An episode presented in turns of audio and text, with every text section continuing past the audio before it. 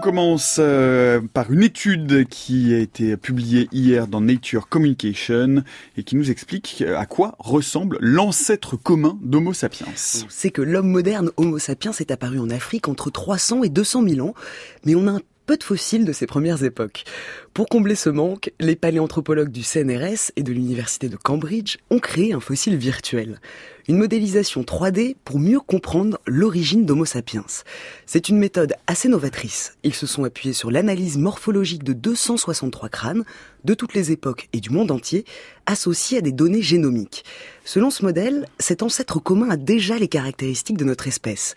Une voûte crânienne arrondie et très haute, et quelques caractéristiques plus archaïques. Il est plus prognate. Dans un second temps, ce crâne virtuel a été comparé à de vrais fossiles africains. Les résultats suggèrent de nouvelles hybridations entre les populations humaines. Aurélien Mounier, chercheur CNRS au laboratoire Histoire naturelle de l'homme préhistorique, il est le co-auteur de cette étude. Ce qu'on a fait, c'est qu'on a analysé cinq fossiles qui ont entre 300 et 200 000 ans, qui viennent d'Afrique et donc qui pourraient représenter la population ancestrale aux hommes modernes. Et euh, on a regardé comment leur morphologie euh, correspondait ou pas entre l'enregistrement fossile, donc ces fossiles qui existent, et puis les fossiles hypothétiques que nous avons calculés.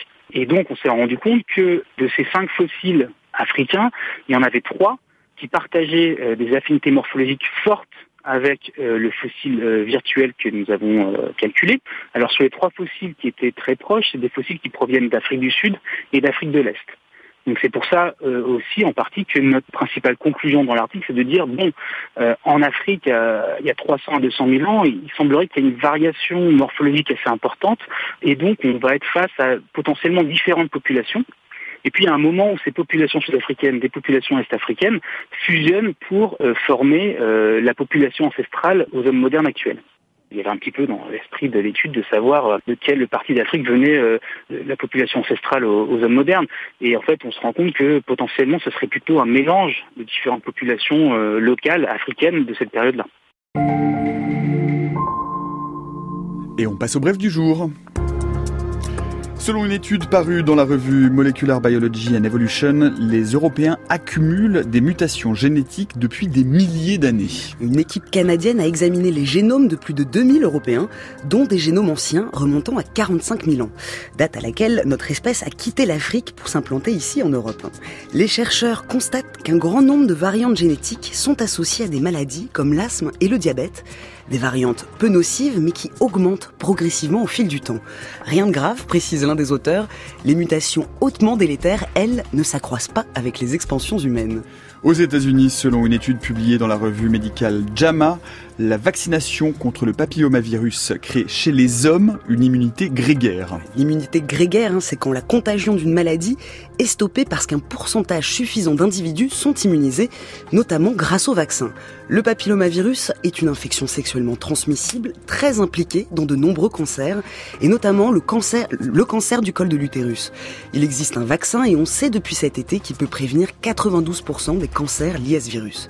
Ici, c'est une étude épidémiologique réalisée aux États-Unis entre 2009 et 2016 sur plus de 13 000 personnes.